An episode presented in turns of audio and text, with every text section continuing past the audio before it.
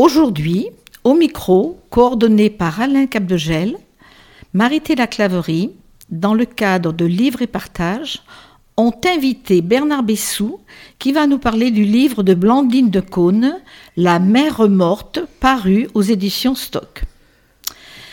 Avant de nous plonger dans le sujet qui nous concerne, euh, permettez-moi de vous présenter Bernard Bessou. Vous, êtes né à Béziers, puis vous avez un parcours de travail qui vous a amené sur plusieurs euh, terrains de la France. Amoureux de l'Ariège aussi, vous êtes venu à Tarbes dans les années 80. Vous avez partagé votre vie professionnelle entre les fonctions de contrôleur des impôts et de directeur du cabinet du maire de Tarbes, Raymond Erassaré, qui a eu trois mandats dans les années 1983 jusqu'à 2001. C'est ça. Vous êtes aussi président d'association d'insertion. Je le fus, je le fus, je ne le suis plus. Vous avez milité et travaillé pour l'inclusion, par l'emploi des personnes exclues du monde du travail. Oui. Vous avez aussi écrit, publié un très beau livre, Parcours pour demain avec les Tarbés et les Bigourdans, avec les préfaces de Jean Glavani et de Michel Pellieu aux éditions Kern. Un beau parcours d'homme que le vôtre, monsieur Bernard Bessou. Merci, merci, merci. Aujourd'hui, le sujet de notre entretien va concerner un livre que vous avez beaucoup aimé, qui vous a beaucoup touché surtout, et que vous allez nous faire partager. Celui de Blandine de Cône, La mère morte. Vous rencontrez l'auteur euh, lors du festival du journal intime à Saint-Gildas de Ruisse en Bretagne, accompagné de votre épouse. Blandine de Cône anime une conférence débat auquel vous participez. Elle vous dédicace son livre La mère morte. Alors Blandine de Cône est la fille de Georges de Cône, qui est pionnier de la télévision, où il participe à la création du journal télévisé dans les années 1960. Hein, ça. La mère de Blandine est l'écrivaine bien connue, Benoît Groult, qui écrit dans les magazines. D'abord, elle a été professeure de lettres euh, latin-grec. Ensuite, elle va écrire dans les magazines Elle, Parents, Marie-Claire, oui, avant de se lancer dans la scène littéraire, où elle publie en 1972 son premier ouvrage, La part des choses. Mais son livre en 1975, Ainsi soit-elle, fut un ouvrage fondateur pour les féminismes du XXe siècle. Benoît Groult a deux enfants avec Georges de Caunes, Blandine et Lison. Ensuite, Georges de Caunes, par son métier, va beaucoup voyager, il est absent. Et elle va se consoler avec le parrain de sa fille. Et elle va divorcer pour épouser Paul Guimard. Qui est Paul Guimard, monsieur Bernard Bessou ah, Paul Guimard, alors Paul Guimard est un écrivain. C'est un marin, c'est un écrivain, c'est un homme, euh, je ne l'ai pas connu. Des amis l'ont connu, euh, notamment euh, mon ami Jean Glavani l'a connu d'après la description que j'ai lue, euh, qui m'a qui en a faite plutôt, euh, c'était un homme extraordinaire, euh, très attachant, et c'était un homme d'une lucidité incroyable, qui aimait la vie, qui aimait la mer, et qui a beaucoup aimé ces deux filles, Lison et Blandine, qui l'ont reconnu, enfin qui le reconnaissent comme leur père vrai, référent. Absolument. Il a eu aussi une, une, fille, Constance, avec. Oui. Oui, oui, c'est la, leur troisième fille, la fille qu'il a eue avec, avec Benoît. Euh, Benoît. Paul Guimard, si je me souviens bien, a écrit aussi un livre qui a donné sujet à un film. Oui. Voilà. Les choses de la vie. Les choses de la vie. Alors, euh, les choses de la vie qui est mise en scène par Claude Sauté. Absolument. Et jouée admirablement par Piccoli. Et Romy Schneider. Que j'ai revu dernièrement, et par Romy Schneider. Et en fin de compte, si on regarde bien, je l'ai revu il y a quelques, quelques mois de cela, euh, ce film, quelque part, dans ce que dit, euh, lorsqu'il est dans le fossé, Michel Piccoli. C'est un peu. On en parlera. C'est un peu ce que, ce que pense. C'est un peu la pensée de, de Paul Guimard. Oui. Vous me disiez aussi qu'il était poète. Ah oui, bah, Paul Guimard était, était poète. J'étais surpris et j'ai découvert le poète qui était Paul Guimard à la lecture du journal amoureux qui a été publié il y a quelques mois, euh, qui, est préfacé par, euh, Blandine, et, qui est un, journal, un échange de courriers entre Benoît et, euh, et Paul entre 1951 et 1953. Et il y a un certain nombre de textes qui sont des poèmes de Paul Guimard et qui sont savoureux, Ah oui. très bien écrits. On peut le trouver, ce livre, il était aux éditions Stock. Oui, aux éditions Stock. Et je pense qu'il a été publié, euh, euh, vous l'avez à la fin, En en, 2021, en 2021, en tout, en Ah, tout oui. début d'année. très récent. Voilà. Alors, le sujet qui nous concerne aujourd'hui, c'est bien sûr le livre de Blandine de Oui, que vous avez rencontré. oui. Et ce livre vous a beaucoup touché. Oui, ce, ce livre. Alors d'abord, la, la rencontre m'a beaucoup touché. Bon, euh, et, et d'ailleurs, euh, vous avez vu la, la préface, la, la dédicace plutôt qu'elle nous a faite. euh, la mère morte, oui, mais la vie est plus forte que la mort. Et en fin de compte, ce livre, c'est la dialectique entre la vie et la mort. Mais surtout, cette femme, cette femme qui est une femme instruite, qui, qui a écrit de nombreux livres, hein, on pourra les citer tout à l'heure, mais elle est à l'approche de sa fin de vie, mais pas commune, hein, parce qu'elle a à voir la maladie d'Alzheimer. Oui, Et Flora a eu aussi, sa sœur, la maladie d'Alzheimer, et sa mère Et aussi. sa mère aussi. Et un jour, elle dit, surtout que je ne, je ne pourrai pas avoir cette maladie, c'est impossible, sinon vous mettez un poison dans mon verre de vin. Elle le dit à un moment donné. hein. Oui, elle le dit. Et pourtant, alors au début, bon, elle perd ses lunettes, son portable, on oublie sur le feu, bon, le lait qui bout, un peu comme ça nous arrive à nous. Oui. Mais le cheminant, le cheminement, c'est la pente savonneuse sur laquelle on glisse inexorablement. oui, Et la question que- qu'a dû se poser Blandine, euh, parce que j'ai pas discuté trop longtemps, nous n'avons pas discuté trop longtemps avec elle, mais la discussion, la réflexion qu'elle a dû se po- se poser, et que tout le monde se pose à l'égard de cette maladie, euh, il n'y a-t-il pas, au cours de son développement, des espaces éphémères de clarté, et c'est là que ça rend le rapport à la vie et à la mort difficile. Parce que euh, je, relis encore euh, ce que dit euh, Benoît. Benoît dit deux choses. Elle dit, tant que je saurai demeurer, tant que je serai accueilli par le sourire, etc., etc., la mort pourra rester à sa place. Mais elle dit aussi, elle dit aussi, je, me- respecte trop pour subsister au rabais. Ce qui veut dire que le moment, le moment de bascule est très difficile et très personnel. Et c'est encore plus difficile lorsqu'il ne vous appartient plus.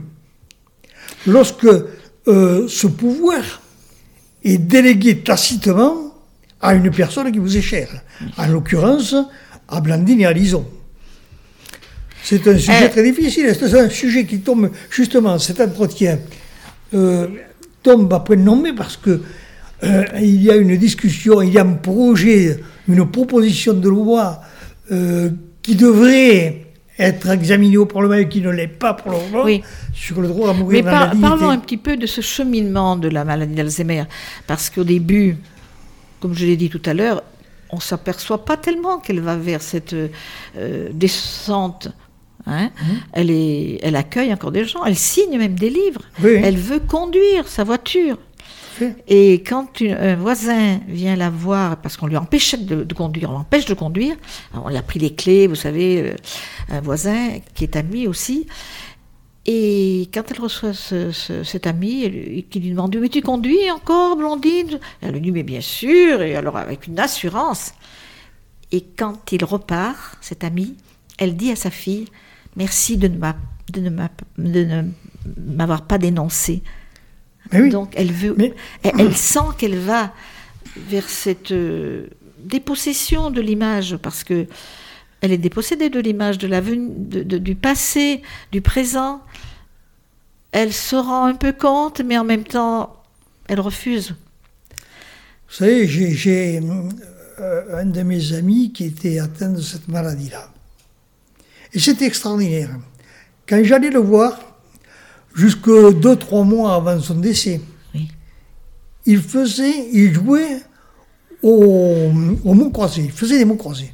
Il était incollable sur les mots croisés. Même à ce moment-là Même à ce moment-là, incollable sur les mots croisés. Le reste, il regardait un match de rugby, euh, vous lui demandiez après que- quel match il avait eu, il ne s'en souvenait pas. Mais pour faire les mots croisés, il était excellent. Jusque euh, six mois avant, avant, avant, euh, avant la, fin- sa- la terminaison de sa vie. Où il était là complètement Oui. perdu. Oui. Mais, c'est ce qu'on sent dans le livre de Blandine de. Caunes. hein. On sent que elle veut encore se raccrocher à la vie de sa maman, mais il y a l'inexorable qui arrive, euh, et c'est vrai que c'est difficile. Alors, il y a un drame qui va se passer aussi, parce qu'elle a une fille unique, Blandine, qui s'appelle Violette, qui lui dit un jour, maman, il faut te faire à l'aider, que ta, ta mère va, va s'en aller, bon, pour prendre des décisions. Et sa fille, Violette, elles s'adorent toutes les deux, mère et fille, malgré quelques petits soucis au moment d'adolescence qu'on a tous. Et cette fille va avoir un accident de voiture Oui, elle a un accident de voiture. et elle, et elle va mourir. Elle meurt. Euh, elle meurt euh, pour euh, un chauffeur qui emprunte l'autoroute à contresens C'est terrible. oui. et Violette décède. Mais on peut se poser la question, et je pose la question dans, je me pose la question, y a-t-il un ordre naturel des choses? Parce qu'on dit,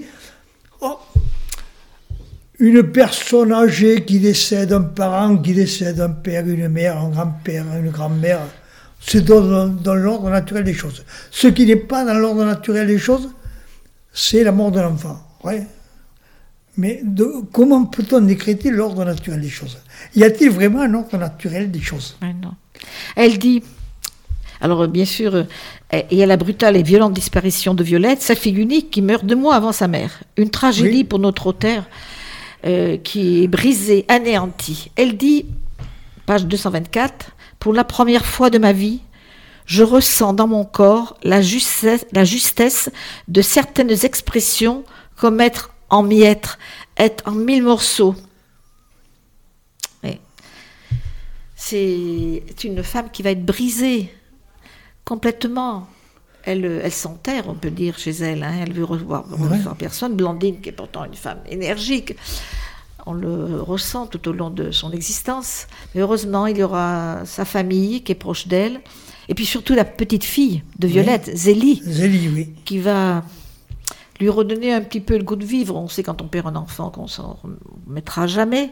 On continuera à vivre, mais il y aura cette euh, horreur. Elle dira aussi, après la mort de sa mère, mais euh, elle a perdu le 1er avril sa fille unique et le 20 juin sa mère.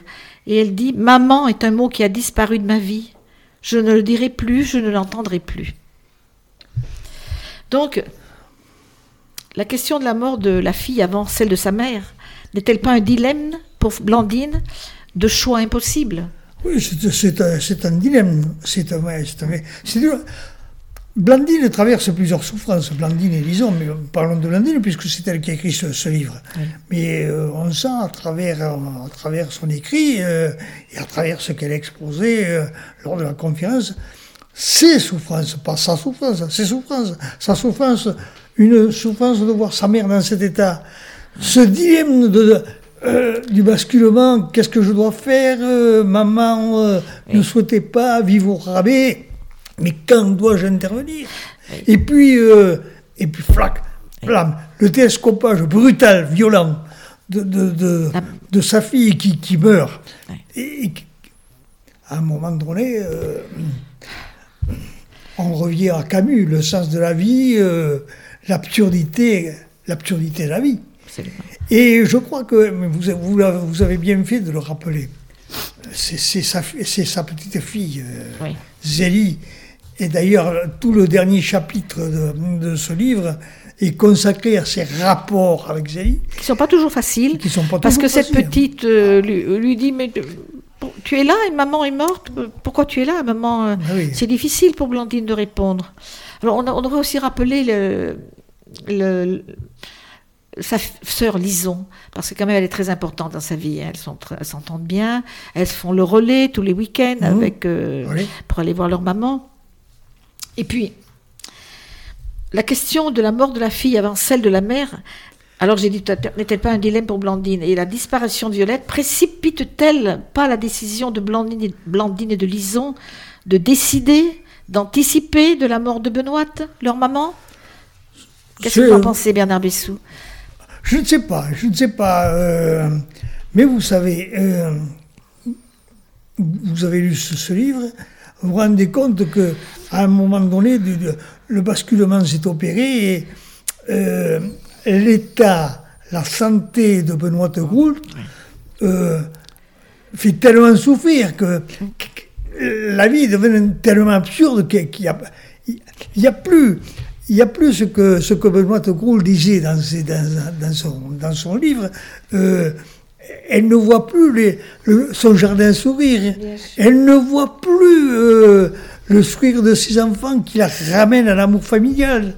Elle ne voit plus tout ça. Elle ne voit plus, elle ne sent plus la douceur, la douce amerté, la amertume de, de- pardon, de, de- de la mer.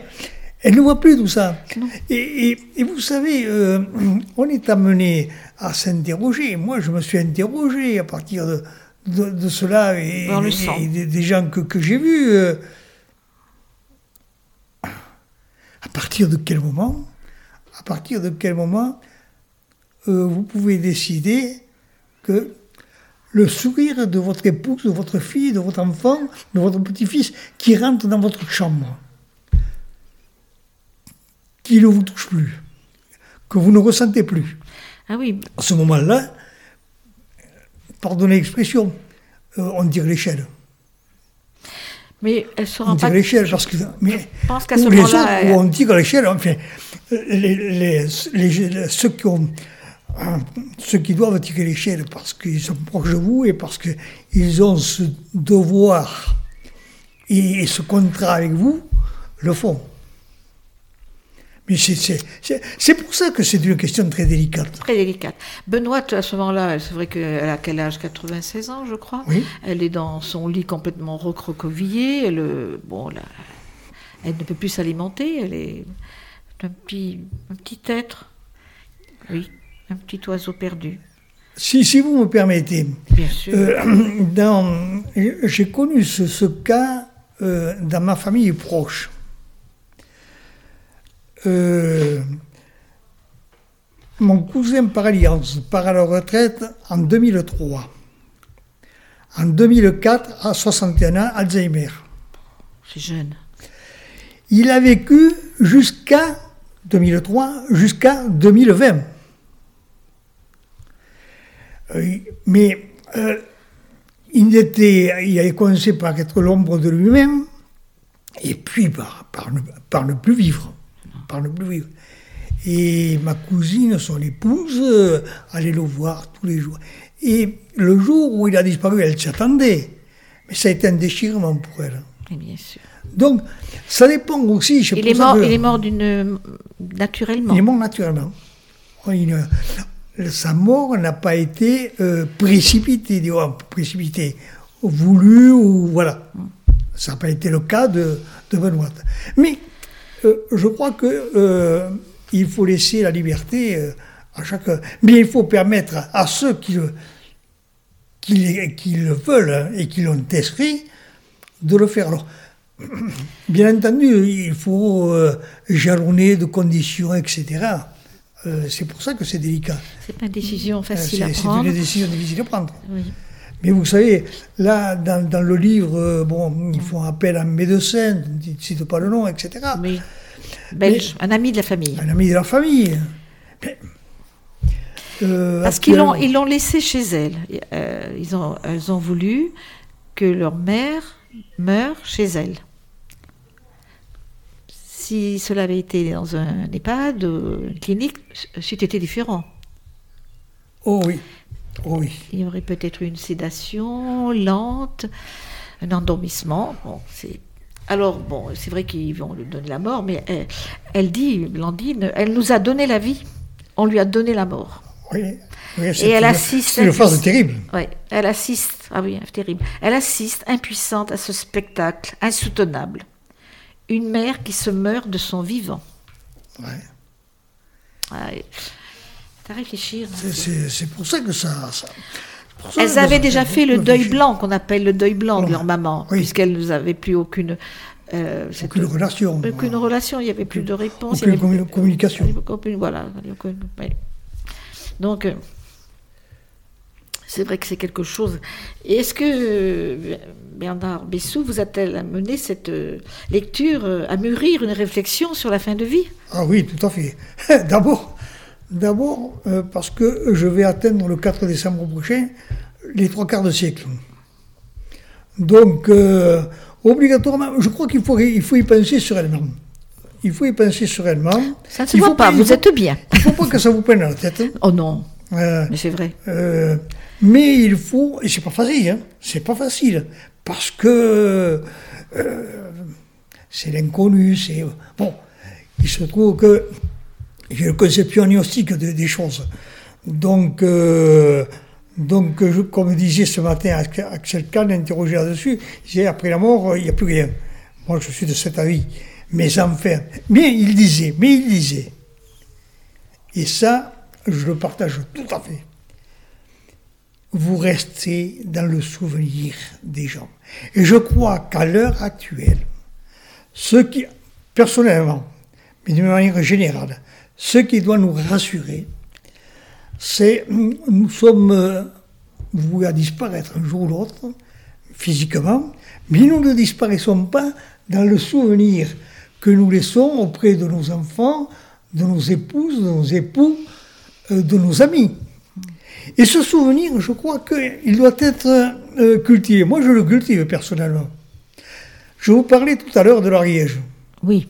Il y a un petit cimetière au Rieu-Prégon, dans la commune de Boussenac.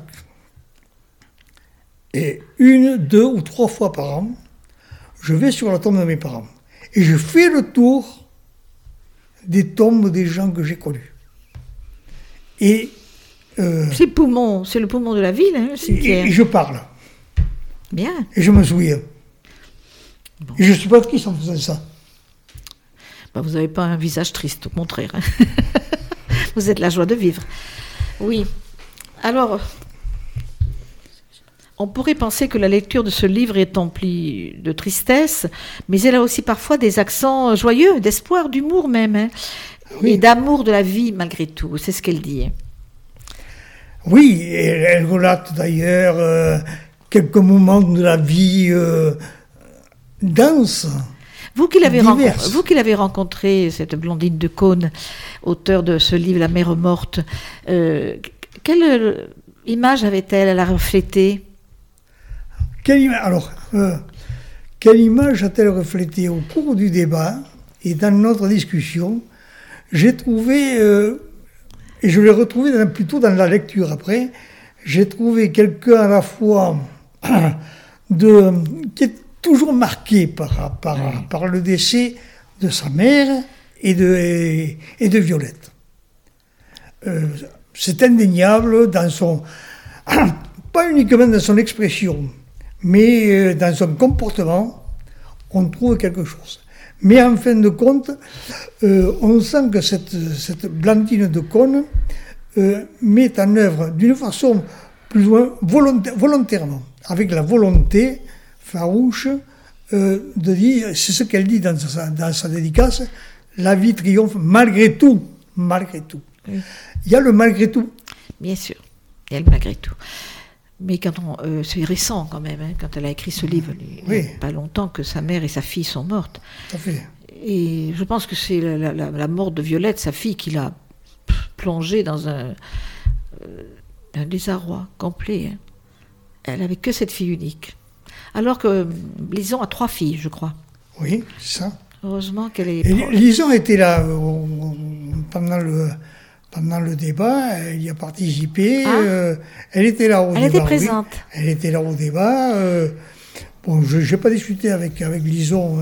Et je, je pense que peut-être au, mois de juin, fin juin, viendront-elles, puisque au Festival du Journal Intime euh, QV 2021, euh, nous aurons la lecture euh, par Rian Ascari d'Aroussin de ces lettres, de, cette correspondance amoureuse entre Paul Guimard et Benoît de Gaulle entre 1951 et 1953. Ah oui. Mais elle a écrit aussi un livre euh, qu'elle a, je ne me rappelle plus du le journal en Irlande. Ah oui, oui. Hein, il me semble, j'ai lu ça. Oui, oui, elle a écrit ce, livre. Oui, oui. Et c'est Blandine de Cône qui a Non, non, c'est ah oui, Benoît. C'est Benoît. Mais c'est Benoît qui l'a écrit et c'est Blandine qui l'a fait héréditer. Voilà, il me semblait. Le journal d'Irlande, c'est ça Journal d'Irlande, oui. Qui est aussi Oui, parce que, euh, bon, il y avait hier, il y avait euh, la maison en, Bretagne, et puis l'Irlande. L'Irlande, euh, ça c'était Paul Guimard, pêcheur, marin, etc., etc. Plus pêcheur que marin, d'après ce que m'a dit mon ami Jean Lavani, mais Oui. Et Paul Guimard est parti avant Gould. Oui. Ça a été un déchirement pour elle parce que je pense que c'était une relation très tendre. Hein. Oui. Et quand elle parle de Paul Guimard, euh, soit disons, soit Blandine, elle dit c'est un référent, c'est notre père. Tout à fait, tout à fait. Elle, le dit à plusieurs reprises. Et d'ailleurs, c'est la raison pour laquelle euh, je crois qu'il y a euh, le projet de faire quelque chose autour de l'anniversaire de, ah Paul Guimard, euh, pas cette année, mais l'an prochain. Ah, d'accord, oui, oui, oui. Ah oui, je peux, j'avais marqué, on peut rappeler le livre posthume de sa mère Benoît Groot, le journal d'Irlande, publié en 2020. Voilà, ça. Oui. Alors on peut un peu rappeler les livres de Benoît Groot. Elle avait écrit avec Flora, sa sœur, en 1958, le journal à quatre mains qui avait été surtout proposé par Paul Guimard, justement. Au journal à quatre mains. Et alors, euh, l'an dernier, il a été donné des extraits de ces échanges entre les deux sœurs, justement à ce festival. C'était très intéressant. Vous y allez toutes les années à ce festival? Je n'ai pas. C'est la première fois que j'y allais parce que j'étais retenu euh, les années précédentes, mais euh, cette année j'y retourne. et, et, ma foi, si l'opportunité euh, ne m'empêche pas d'y aller, euh, les prochaines fois, j'irai. Oui. ça a l'air très intéressant. intéressant, les choses intimes. Elle avait écrit aussi Le féminin pluriel, Il était deux fois, La part des choses, bien sûr, et puis Ainsi soit-elle, ce livre un peu féministe. Voilà. Eh bien, on va. On ne peut que vous remercier. Bernard Merci à vous. Bernard Bessou de nous avoir fait connaître Blandine de Cône et son livre qui est bouleversant et si bien écrit. Alors, on vous dit peut-être à bientôt pour une autre présentation Oui, voilà, euh, je suis en train de... Alors, euh, je suis en train de... J'ai lu ce, le journal amoureux de, de, Blandine, euh, préfacé par Blandine, mais ce sont les correspondances entre Paul Guimard et, et Benoît de Groul. Oui. J'ai pas fait encore, je pense pas avoir fait de notes de lecture, peut-être en ai-je fait, je me souviens plus très bien, je, je lis tellement, je fais tellement de notes que je ne m'inscris pas obligatoirement. Et puis j'ai d'autres lectures là. Euh, je suis alors un autre versus. Je suis en train de lire euh, la, la, vie de Georges Clémenceau par Michel Vinoc. Absolument, oui. Par Michel Vinoc. Parce que j'ai eu envie. Alors, autant je connais bien la vie de Jaurès, les écrits de Jaurès, etc., etc autant je connais moins bien, euh, nettement moins bien, Clémenceau, euh, Clémenceau, qui est un livre qui est sorti cette année. Et alors, j'ai appris, j'ai appris, figurez-vous, que euh, Clémenceau était un helléniste éminent. Je ne le savais pas. Oui. Et il a cité une phrase de Ferdinand Foch. Ferdinand Foch disant un peuple sans mémoire est un peuple sans avenir. Un homme sans mémoire est un homme sans vie. Oh, c'est très beau. C'est exact. Eh bien, nous allons finir sur cet entretien sur cette belle citation.